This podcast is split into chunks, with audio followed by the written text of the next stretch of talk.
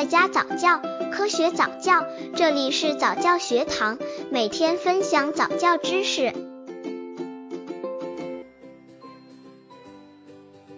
三个月宝宝早教教什么内容？很多家长很疑惑，宝宝的早教究竟是教些什么？三个月的宝宝喜欢摇晃，喜欢看自己的手，喜欢用手去摸和拍打玩具，还喜欢咬东西，喜欢听自己的声音等等，而且还显示对经常照料自己的人偏爱。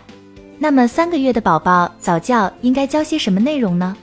刚接触早教的父母可能缺乏这方面知识，可以到公众号早教学堂获取在家早教课程，让宝宝在家就能科学做早教。三个月宝宝早教教什么？一、家里的人最好能够多和宝宝交流，比如说你好吗？你睡醒了吗？你是不是又饿了？同时记得说话时的语气有轻重、有起伏的声音，这样能刺激孩子的耳部细胞发展。二。抚摸和拥抱也是重要的方法之一，这个能让孩子感受有体温的手，对他们来说更多的是安全跟信任。三、利用发音产品来增加趣味，可以用儿童玩具机、录音机、DVD、手机来播放欢快的旋律，开发智力的纯音乐，音乐可以提升孩子的想象力。